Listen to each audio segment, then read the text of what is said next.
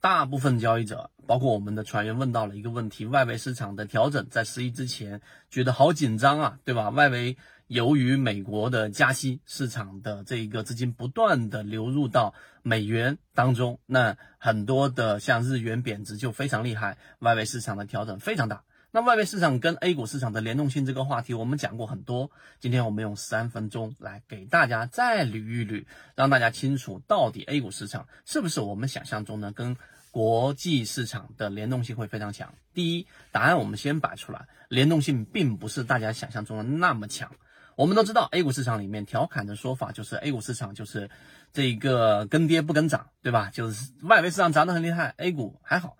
但是外围市场一旦调整，A 股就会出现大幅的调整啊！这个其实就是我们所说的这种调侃式的语言啊。其实本质是什么？本质是 A 股市场它本来就是我们所说的，由于参与者的结构大部分都是散户，由于市场的成熟度在不断不断的增加，但相比于这一个美股也好啊，或者其他外围市场也好，我们的成熟度还是不足的，所导致的市场的牛短熊长。这个是市场的本质和规律，所以它跟外围的联动性或者说调整不仅仅啊，或者说不是很大的联系，是由于外围市场的环境，这是第一点。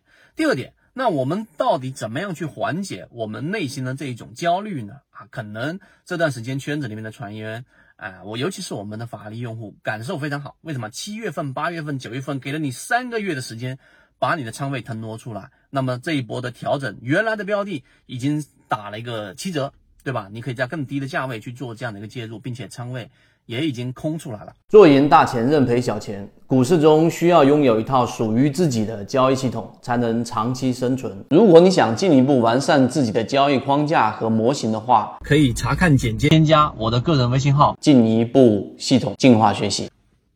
所以呢，第二点我们要清楚，所有的这种风险规避都来自于我们说客观的数据。所以，怎么样缓解这种焦虑呢？第三点，认清第一点，刚才我们讲的跟外围市场的联动，不是 A 股的上涨或者调整的最根本原因。第二个，你要了解最根本的原因是市场的我们的特性，是不是有充足的资金？而且这个资金分为我们说的存量资金跟增量资金。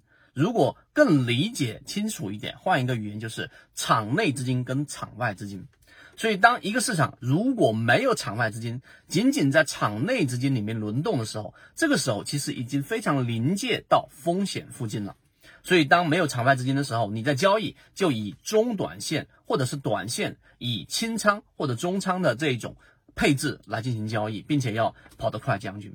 那么，如果连场内资金都已经玩不转了，整个场内没有场外资金增增增量资金进场，场内资金呢又非常的不活跃。再加上市场趋势的破位，这是七月份、八月份、九月份我们告诉给大家市场风险的原因，不是基于哪一种呃预测，这纯粹就是我们交付给大家的这一个市场模型得出的大概率风险调整。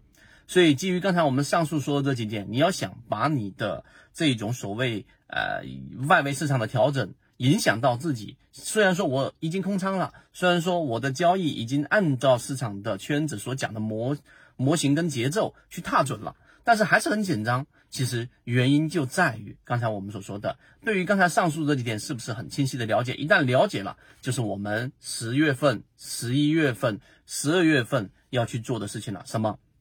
就是把仓位空下来之后，手里拿着子弹之后，真正的去进行交易，并且呢，这一个捕捉到我们所说的金鱼类型的中长线的标的。